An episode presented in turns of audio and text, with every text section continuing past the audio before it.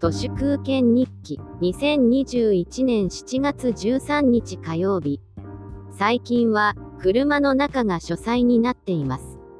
音声入力でアウトプットするには車の中がぴったりです。ハンドルにパソコンをくっつけられる装置があるのでとても便利です。Amazon の Kindle Fire HD に Amazon プライムや Netflix の動画コンテンツをダウンロードしておいて、暇な時には車の中で楽しみます。地方に来てみると、車ありきの社会なので、その分プライベート空間が保証されています。東京では、音声入力をしたり、寝たり、ご飯を食べたりするプライベート空間がなかなかないのですが、車社会万歳という感じです。都市空間日記も車の中で音声入力で収録しています。今一番欲しいのはドアの窓に備え付ける網戸です。それがあればエンジンを切っても夕方過ぎれば車の中で過ごせそうです。東京はまた緊急事態宣言ですが、こちらへ来て私はノーノーと生きています。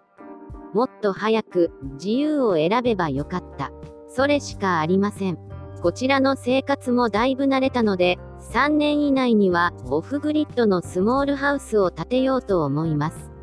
下水道がなくても浄化槽で水洗化はできてしまうのですが、私が目指しているのは、おがくずを使ったコンポスト入れです。ソーラー充電で、できるだけ何もかも賄って、地方と東京の2拠点で、好きなように暮らせるようにしたいと思います。ルー大柴の together しようぜは、1992年頃の流行語ですが、これからは、ますます人は together しなくなると思います。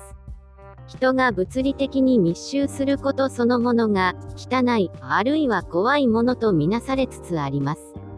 無観客による東京オリパラが、そのことを決定づけました。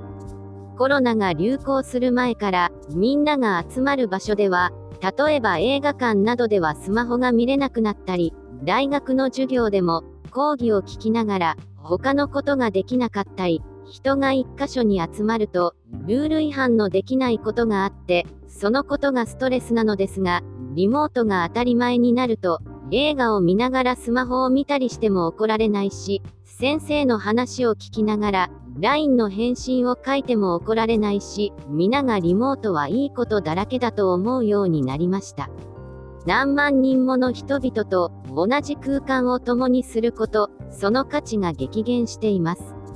人類史の中で都市というものの役割が今劇的に変わろうとしています。会社に毎朝出社することも、もはや義務ではなく、オルタナティブの一つになってしまいました。その代わり、サイバー空間に出社するとか、パソコンを開いて何か作業をしていないと仕事をしているとみなされないとか、新しい監視の技術がプライベート空間に進出してきています。そうなると、いくらリモートで仕事ができるからといって、サラリーマンを続けることも意味がどんどん少なくなっていきます。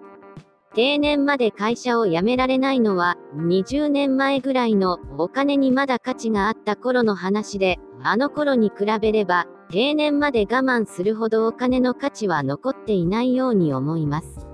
実際こちらに来てみると、お金なんてほとんど使えません。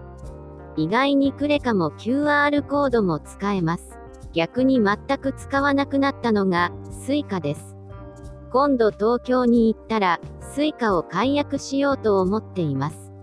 以上、本日も最後までありがとうございました。人の行く裏に道あり花の山。